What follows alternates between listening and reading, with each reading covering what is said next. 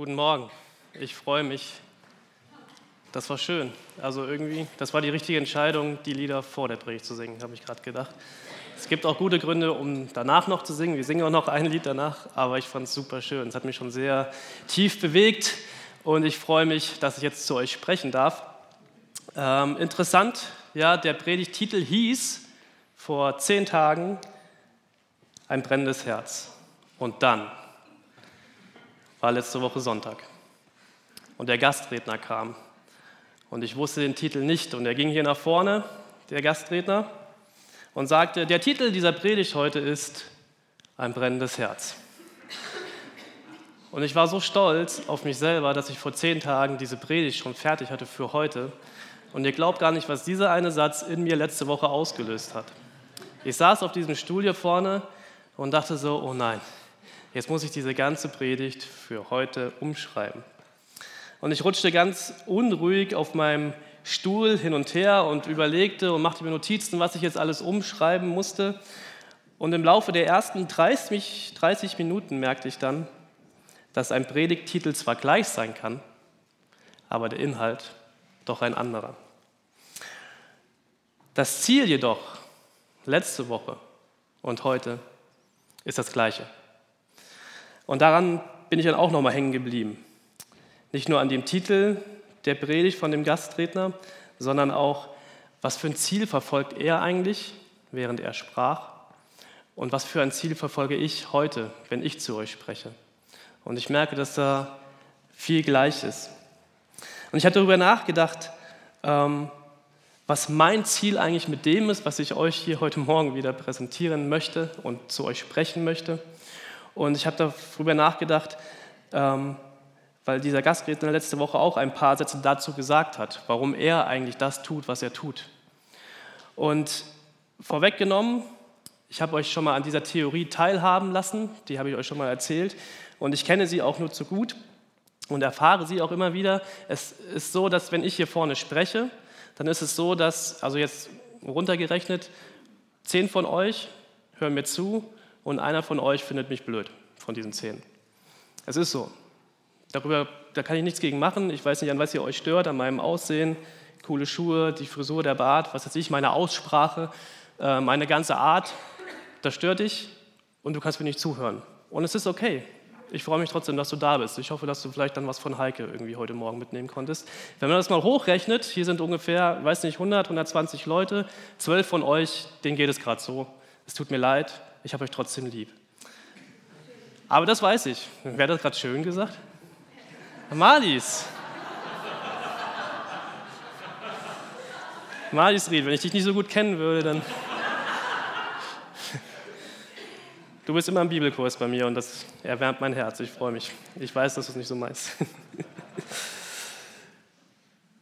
Okay, also, mit dieser, aber mit dieser Theorie lebe ich, ja? also dass ich nicht zu allen spreche und dass ich auch nicht allen gefalle. Letzte Woche sagte der Gastredner, drei Viertel von dem, was man sagt, fällt auf fruchtlosen Boden. Also ein Viertel von dem, was ich sage, kommt an. Also von 100 Menschen 90 Prozent ein Viertel. Das ist für mich schon höhere Mathematik. Wir haben heute Morgen von Alena Klinner gelernt, dass sie das kann. Alena, ich würde dann gerne nachher noch die Zahl von dir wissen, bei wem jetzt eigentlich etwas ankommt von dem, was ich sage. Das sind so Gedanken, die macht man sich dann, während ein Mann hier vorne spricht. Interessant. Ich möchte nicht wissen, was ihr alle so denkt, wenn ich jetzt spreche. Ähm, natürlich soll das nur ein amüsantes Beispiel sein zu Beginn dieser Predigt. Aber ich habe mich trotzdem gefragt, ganz ernsthaft, welches Ziel verfolge ich eigentlich mit dem, was ich hier vorne sage? Und ich habe gemerkt, dass es nicht mehr so ist, dass ich gefallen möchte. Natürlich freue ich mich, wenn ich gefalle. Ja, deswegen gucke ich jeden Morgen in den Spiegel, mache mich schön, also hole das Beste noch raus, was noch. Und ich freue mich, dass natürlich, wenn man mich mag und wenn wir uns gut verstehen und wenn wir über alles reden können, natürlich mag ich das gerne. Aber irgendwann hört man auch als junger Pastor auf, dass man glaubt, dass man mit dem, was man sagt, die Welt retten könnte. Dass das irgendetwas verändert. Und ich sage jetzt einen sehr frommen Satz, und erkläre ihn auch sofort. Ich arbeite und lebe aus Liebe für das Evangelium, die gute Nachricht, die mich gerettet hat. Ich kann diese Welt nicht retten, egal wie viele Worte ich mache, egal was ich sage und egal wie toll ich mich präsentiere. Ich kann diese Welt nicht retten. Aber ich kenne einen, der es kann. Und der hat mich gerettet. Vor was? Vor mir selbst, vor meiner Schuld, meinem schlechten Gewissen, meiner Sündhaftigkeit, meiner Vergänglichkeit und meiner Identitätskrise. Und ja, ich war ganz oft schwach in meinem Leben. Und in dieser Schwäche habe ich einen starken Retter gebraucht und den habe ich gefunden. Jesus Christus und der Glaube an ihn hat mich gerettet, mich frei gemacht. Und er spricht zu mir. Und ich glaube an ihn und ich liebe ihn. Und er spricht durch die Bibel, durch Gebete, durch Begegnungen mit anderen Menschen. Auch das, was du heute Morgen, Alena Klinner, du hast es heute Morgen gesagt, ähm, es gibt einen Satz in der Bibel, der dein Leben in den letzten Jahren begleitet hat und wo Gott dich immer wieder anspricht. Und ich glaube, dass es, dass es potenziell jedem Menschen so gehen kann, dass, dass Gott Worte zu dir spricht, dass Jesus Worte zu dir spricht, die dein Leben verändern, die dein Herz berühren, die dich abholen in deiner Schwäche und die dich stark machen wollen und die dich retten wollen. Und das ist etwas, was mich begeistert. Und das bringt mein Herz zum Brennen dass dieser Jesus nicht nur irgendjemand ist, der vor ein paar tausend Jahren gelebt hat, sondern dass es etwas mit meiner Lebenswirklichkeit heute zu tun hat, dass er uns abholen will, uns berühren will und uns verändern will.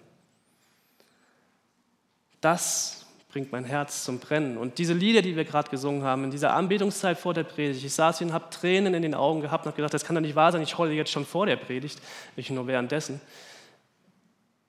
Weil Gott durch Lieder und durch Worte und durch Glaubensbezeugungen in dein Herz sprechen kann und mein Herz berührt und dein Herz berühren möchte. Das ist lebendig, das ist eine Kraft, das ist eine Energie, die dich anstecken möchte. Das ist der Heilige Geist. Das bringt mein Herz zum Brennen. Und ich hoffe und ich wünsche und ich sehne mich so sehr, dass du das auch erleben kannst. Dass Gott dich ansprechen kann. Dass Gott dein Herz berührt durch das, was wir hier vorne machen aber vielleicht auch was nachher im Gebet passiert oder nachher beim Essen, wenn ihr miteinander redet, dass Gott dich anspricht. Deswegen stehe ich hier vorne, deswegen stehe ich seit Jahren hier vorne. Ich nehme das mal vorweg, Jürgen, ich glaube, deswegen stehst du auch hier vorne, weil wir unseren Glauben teilen wollen, weil es halt nicht nur etwas ist, was irgendwie theoretisch nett ist, sondern weil das eine lebensverändernde Kraft hat, die etwas verändern kann. Das haben wir selbst erfahren und das wollen wir teilen. Und deswegen leben und arbeiten wir und ich. Und ich hoffe, dass Gott die, diese Worte benutzt, um auch dein Herz zum Brennen zu bringen. Weil wenn das Gott nicht tut, dann sind das nur Worte, die hier vorne irgendein gut aussehender Mann sagt. Ob ich das bin oder Jürgen, ist vollkommen egal. Das war ein Lob. Aber ich bin absolut davon überzeugt, dass Gott Worte benutzen kann, kann, um etwas in dir zu bewegen. So ähnlich wie er es auch bei mir tat und ich ihn dann kennenlernte. Und dieses Ziel verfolge ich mit dem, was ich hier tue. Und das war mir wichtig, das nochmal klarzustellen. Okay? Gut. Ich möchte heute Morgen zwei Bibeltexte mit euch teilen, die ich meine seit meiner Studienzeit, und ich war auf der gleichen Bibelschule wie einige andere, die hier vorne heute Morgen schon auf der Bühne standen. Wir haben das aus ein paar Bereichen schon gehört. Ähm, und diese Bibeltexte, die haben mich während meines Theologiestudiums total wachgerüttelt und aufgerüttelt. Und die holen mich auch immer wieder ein und berühren mich, bringen mich zum Nachdenken. Und der erste ist aus dem Neuen Testament und der zweite aus dem Alten Testament. Und mit dem aus dem Neuen fangen wir mal an. Wir sehen ihn hier auch vorne an der Wand, steht in Offenbarung 2. Dort steht, Jesus spricht zu einer Gemeinde und Jesus spricht hier, ich weiß alles, was du tust, liebe Gemeinde. Ich habe dein Bemühen und dein geduldiges Warten gesehen. Ich weiß, dass du böse Menschen nicht ertragen kannst. Du hast jene geprüft, die sich als Apostel ausgeben, es aber nicht sind und sie als Lügner entlarvt. Du hast geduldig für mich gelitten, ohne aufzugeben. Aber ich habe gegen dich einzuwenden, dass ihr mich und euch einander nicht mehr so liebt wie am Anfang. Erkenne doch, wie weit du dich von der ersten Liebe entfernt hast. Kehre wieder zu mir zurück und bemühe dich so, wie du es am Anfang getan hast. Finde diesen Text so schön, weil das Jesus ist, der hier spricht zu einer Gemeinde. In diesem Text geht es um eine Gemeinde in Ephesus. Und über diese Gemeinde geht es einen ganzen Abschnitt im Neuen Testament, das ist der Epheserbrief. Und dieser Brief, den mag ich total gerne, weil es in diesem Brief mal ganz praktisch darum geht, wie wir Menschen, vor allem wir Christen, miteinander leben, wie wir miteinander umgehen, welche Herausforderungen und welche Schwierigkeiten es gibt. Menschliches Miteinander. Ich weiß nicht, wie es dir geht, ob du Menschen magst. Ich mag Menschen sehr gerne und ich mag auch Gemeinschaft sehr gerne. Und was eine Gemeinschaft mit sich bringt, sind viele tolle Sachen. Ja, man kann sich austauschen, man kann sich gegenseitig inspirieren, man kann gut miteinander leben, man kann von Erfahrungen lernen, man kann Erfahrungen teilen, Erfahrungen machen. Aber es sind auch super viele Konflikte, die das mit sich bringt. Und im Epheserbrief geht es halt darum, all das Schöne, aber auch all das Herausfordernde. Und ich mag diesen Brief, weil ich gerne Menschen mag und weil ich gerne mit ihnen arbeite, mit ihnen zusammenlebe, arbeite, habe ich schon gesagt. Und ich entdecke mich auch gerne immer wieder neu in Gruppen, was das mit mir macht, wie mich Menschen auch verändern, das Leben in einer Gruppe, in einer Familie. Immer wieder ja, formt das und reibt das und prägt das auch. Und im Epheserbrief steht, wie Gott sich dieses menschliche Miteinander vorgestellt hat. Und ich mag Gemeinde und Gemeinschaft, weil das hier ein Ort ist, wo wir das auch mal ganz praktisch leben können. Und ich habe mich in den letzten Wochen immer wieder sehr darüber gefreut, dass ganz viele Menschen ganz positiv über Gemeinde geredet haben, ganz positiv über ja, Gemeinde und Kirche und solche Gemeinschaften, wie wir sie sind, einfach sich ausgesprochen haben. Und ganz viele schöne und steile Sätze wirklich formuliert haben. Unser Gemeindemotto ist ja, willkommen zu Hause. Das soll etwas ausdrücken, dass hier jeder willkommen ist, dass wir jeden irgendwie ja, annehmen und sagen so, ey, schön, dass du da bist. Willkommen zu Hause. Und es gibt noch diese Sätze, ich weiß nicht, ob ihr sie kennt, ich zitiere nochmal zwei. Gemeinde ist die Hoffnung für diese Welt. Oder letzte Woche unser Gastredner. Gemeinde ist die Antwort auf diese Welt. Und ich mag diese Sätze. Sie drücken etwas für mich aus nämlich einen Auftrag und Hoffnung. Und das bewegt mein Herz. Da ist man gerne Pastor. Aber kennst du das? Wenn du gerade so ein Hochgefühl hast und du merkst so, ey, ja, das ist genau das, was ich machen möchte, das ist genau das, das ist total schön, dass es auch viele andere toll finden und dann mitmachen und man hat gemeinsam so eine Energie, einen Auftrag und man möchte irgendwie gemeinsam dann das Leben und irgendwie ist es schön und es wächst und es gedeiht und es blüht auf und alles scheint gut zu laufen, du bist motiviert und inspiriert und bist bereit, diese Welt zu verändern. So ging es mir. So gemeint ist die Hoffnung für die Welt. Yeah! Und es ist schön, dass wir das hier sein dürfen. Und dann sagt dir jemand diesen einen Satz ins Gesicht, der alles auf den Gefrierpunkt bringt. Du mag, Gemeinde war für mich, mich nicht die Hoffnung, sondern die Hölle. Ich habe da Ausgrenzung und Ablehnung durch andere Christen erlebt. Mit diesem Gespräch, wo ich diesen Satz gehört habe, wurde ich ganz, ganz leise und so kleinlaut und habe gedacht, okay, oh, es tut mir leid für dich, dann komm doch in, in meine Gemeinde.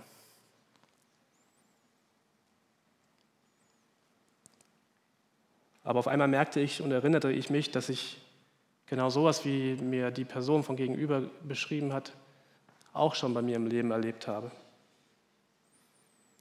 Ich habe das auch schon in einer christlichen Gemeinde erlebt, dass ich ausgegrenzt wurde, dass mir Bitterkeit begegnet ist, dass ich Ablehnung durch andere Christen erlebt habe.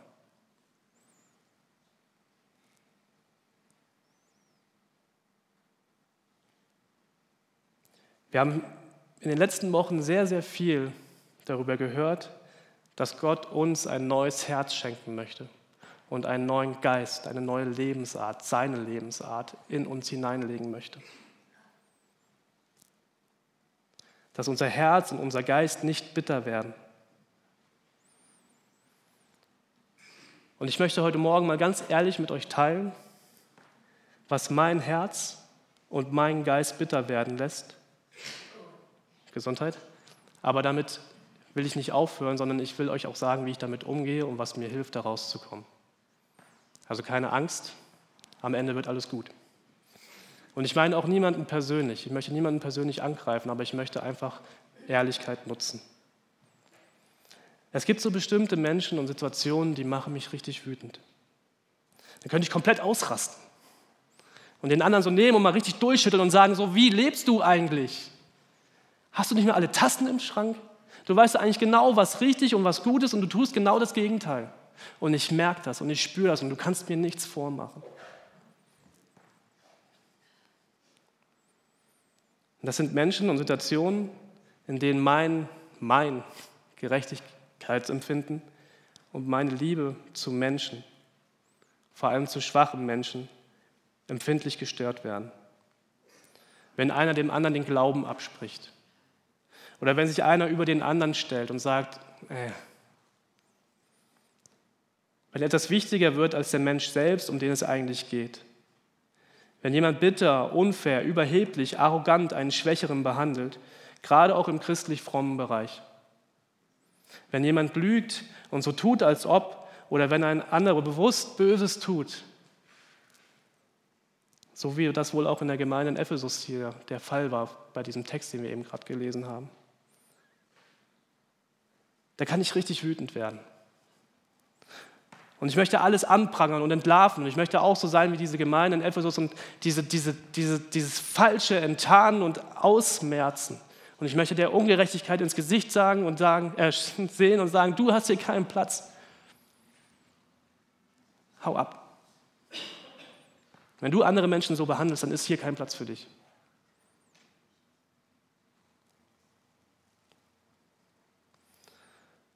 Und dann schaue ich auf Jesus und freue mich, dass er auch richtig wütend geworden ist und richtig krasse Wörter benutzt hat. Und zwar den Menschen gegenüber, den frommen Menschen gegenüber, die, die andere, schwächere, schlecht behandelt haben. Wenn ihr jetzt nachlesen wollt, Matthäus 23, ein super Kapitel voller Emotionen, die Jesus hier einfach mal rauslässt. Und er sagt zu diesen Menschen, zu diesen religiösen Führern, sagt er, ihr Heuchler, ihr verbohrten Dummköpfe, ihr Schlangenbrut und Otterngezücht, ihr sollt in der Hölle schmoren. Und das tut mir richtig gut, wenn man das liest. Und ich habe mich richtig darauf gefreut, das mal hier zu zitieren.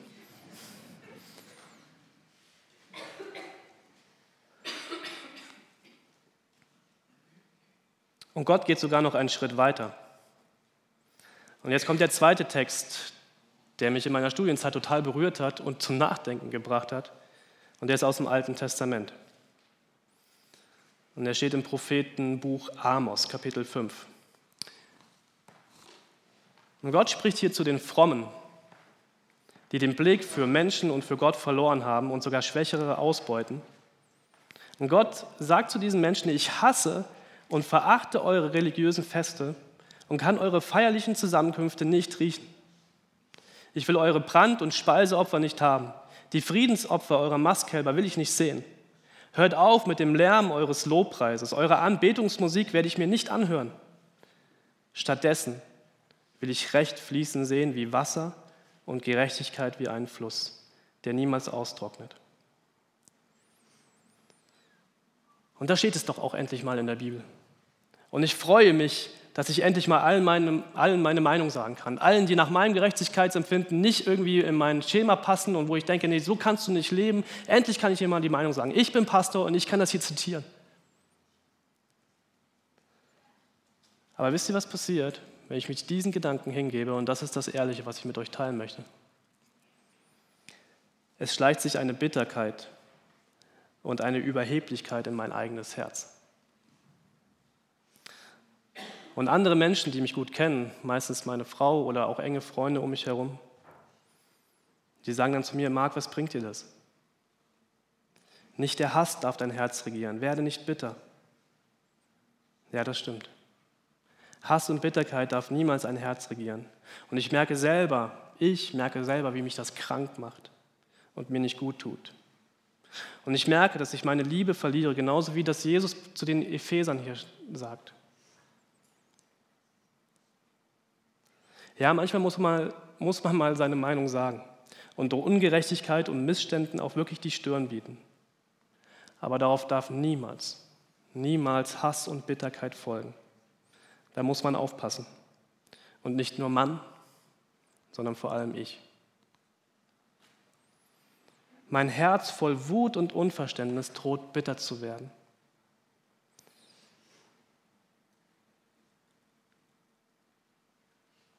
Und ich habe euch am Anfang erzählt, was mein Herz zum Brennen bringt. Und deswegen ist der Untertitel dieser Predigt auch ein brennendes Herz von der Liebe her. Und dann spricht Jesus Worte der Wahrheit, genau in diesen Situationen, in mein Herz. Worte der Wahrheit und der Liebe. Und wisst ihr durch wen?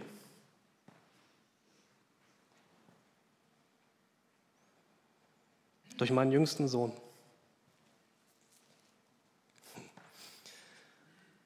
Und er sagte, also wir haben uns so unterhalten, Vater-Sohn-Gespräch, beziehungsweise Vater-Mutter-Gespräch, äh, nee, Sohn-Mutter-Gespräch. Und er erzählte von seinem größten Feind in der Kita. Und er sagte so, weißt du, mein größter Feind in der Kita war, ich sage jetzt nicht den Namen, und er sagte weiter, aber, aber ich habe den trotzdem auch lieb, weil er ein gutes Herz hat. Ich glaube, jeder Mensch hat ein gutes Herz.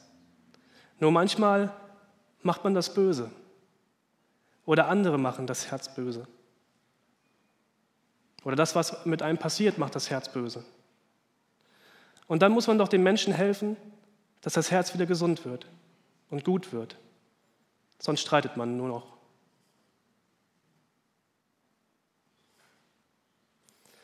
Und ich merke, wie Jesus mein Herz wieder gut machen will. Weil ich diese erste Liebe, die er mir schon mal gezeigt hat, verloren habe.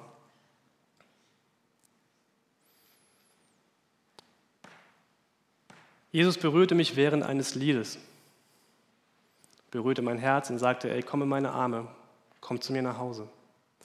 Und ich hatte so ein Bild im Kopf von diesem Jesus. Ich weiß, ja, mit Bildern und so, ihr wisst zum größten Teil, dass ich auf so ganz, ganz kitschige Jesus-Bilder stehe, die nicht jeden von euch ansprechen. Aber ich hatte so ein Bild von, von einem Mann, der mich mit seinen liebevollen Augen anguckt und sagt, Marc, damals Du bist so dreckig und so kaputt und, und jetzt komm in meine Arme. Komm zu mir nach Hause. Ich will dich berühren. Und ich hatte so ein Bild von so einem Mann, der mich so liebevoll anguckt. In den letzten Wochen war ich öfters bitter. Und meine Frau erzählte mir von diesem Buch, ich habe das auch schon mal gelesen, Den Himmel gibt's echt. Ich weiß nicht, ob ihr das kennt, wir haben es auch draußen am Büchertisch, ein wunderschönes Buch und wir werden uns mit dem Himmel auch in den nächsten Wochen noch ein bisschen beschäftigen. In diesem Buch geht es um einen Jungen, der hat eine Nahtoderfahrung gemacht. Und kommt dann wieder zurück auf die Erde und erzählt zu seinen Eltern von dieser Nahtoderfahrung und so weiter. Ich will jetzt nicht so viel erzählen. Ähm, aber irgendwer fragt ihn so, du hast Jesus also gesehen? Und er sagt so, ja. Und wie sieht dieser Jesus denn aus? Und dann zeigt der Mann ihm so ein paar Bilder und sagt so, nee, so sieht er nicht aus. Und dann zeigt er ihm wird diesem Jungen ein, ein Bild gezeigt von einem Mädchen, was auch eine Nahtoderfahrung gemacht hat und hat Jesus dann gemalt. Und dieses gemalte Bild bekommt der Junge gezeigt und sagt so, ja, so sieht er aus. Und dieses Bild hat Nelly mir gezeigt. Entschuldigung, ich habe auch Halsschmerzen.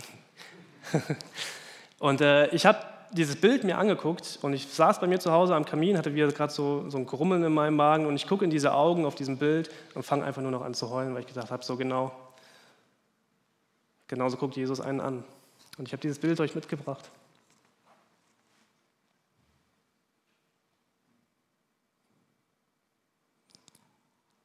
Das sind so friedliche Augen. Und ich weiß, es ist nur ein Bild, aber es vermittelt so viel Ruhe. Wir lassen das Bild mal dran.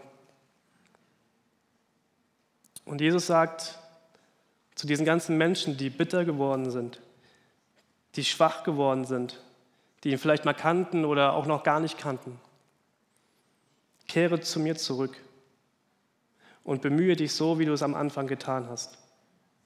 Und in Johannes 15 sagt Jesus, ich habe euch genauso geliebt, wie der Vater mich geliebt hat. Bleibt in meiner Liebe. Und die größte Liebe beweist der, der sein Leben für die Freunde hingibt. Und Jesus gab sein Leben für mich und für dich. Und ich merke, wie diese Liebe von Jesus mein Herz und meinen Geist erneuert und zum Brennen bringt. Und in einer der letzten Predigten, ich glaube, das war Jonathan, der das gesagt hat, der sagte, der Jesus möchte, möchte dein Herz verändern. Und das Herz ist das zentrale Organ. Es durchströmt alles. Gott will in dir alles verändern, nicht nur dein Knie, sondern dein Herz. Er möchte alles von dir verändern.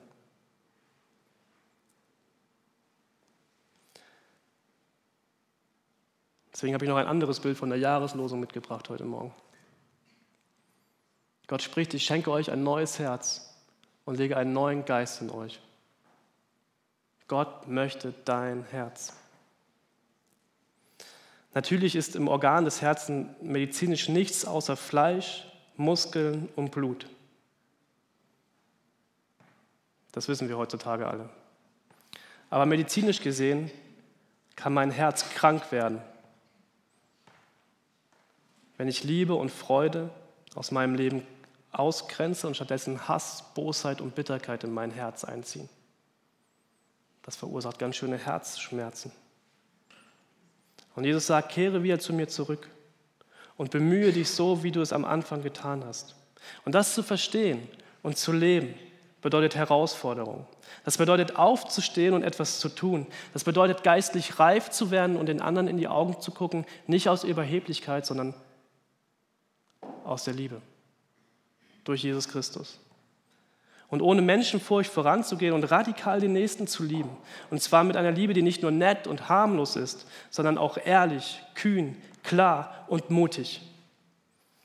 Eine Liebe, die Missstände anprangert, ja. Und das werde ich auch weiterhin tun. Aber nicht bitter wird. Die mich sagen lässt, ohne den Verfasser jetzt zu kritisieren, nicht die Gemeinde ist die Hoffnung dieser Welt, sondern die Liebe von Jesus Christus. Gemeinde ist nur in Anführungsstrichen einer von vielen Orten, wo versucht wird, dieser Liebe einen Rahmen und einen Ort zu geben. Und es ist ein großer Segen. Und ich danke Gott für den großen Segen, den wir hier in der Torstraße erleben dürfen. Es ist ein großer Segen, wenn das gelingt, wenn Menschen das anfangen, wirklich zu leben und zu teilen. Aber es fängt bei dir persönlich in deinem Herzen an. Du sollst lieben. Und Liebe ist kein Gefühl, sondern manchmal auch eine ganz harte Entscheidung. Und wir haben viel darüber gehört, dass Gott unsere harte Schale wegnehmen möchte, uns ein neues Herz schenken möchte. Ein Herz, das pulsiert, das Kraft hat, das lebt und warm ist. Nicht kalt, warm. Was erwärmt dein Herz ganz konkret? Wer oder was ist in der Lage, die harte Kruste aufzubrechen und zu sagen, ich möchte mein Leben wirklich ändern? Meine Worte können das bestimmt nicht. Aber Gott kann das. Durch Jesus Christus. Durch seine Liebe. Und es kommt darauf an, was diese Liebe von Jesus Christus mit deinem Herzen anstellen darf. Bist du bereit dazu, dich wirklich von ihm berühren zu lassen? In seine Arme zu laufen und zu sagen, so, auch mal dazu zu stehen und zu sagen, so, ja, ich bin schwach. Und ich habe ganz viel Mist gebaut in meinem Leben und ich mache es auch immer wieder. Und diese Bitterkeit durchdringt mein Leben auch schon seit 20, 30 Jahren Christsein. Und ich möchte mich von Jesus verändern lassen. Darf sie dich retten, dich befreien, dir deine Bitterkeit nehmen und dir eine neue Perspektive, eine Berufung für dein Leben geben? Dein Leben braucht Kraft, Vision und Leidenschaft und Feuer. Und die Liebe von Jesus ist in der Lage, dir genau das zu geben. Egal, was du bisher in Gemeinde mit Christen mit deinen Vorstellungen über Gott erfahren hast. Gib der Liebe von Jesus Christus eine neue Chance. Lass dich von Jesus berühren. Durch Worte, durch Taten, durch was auch immer, durch das Lied, was wir jetzt gleich singen würden. Ihr könnt gerne schon mal nach vorne kommen. Ich wünsche dir, dass du dich von Jesus Christus berühren lassen kannst. Und dass du dieser Liebe von Jesus Christus eine neue Chance gibst. Lass dich von Jesus berühren. Und dann wünsche ich dir und mir und uns und dieser Gemeinde und dieser Stadt und vor allem auch unserem Land,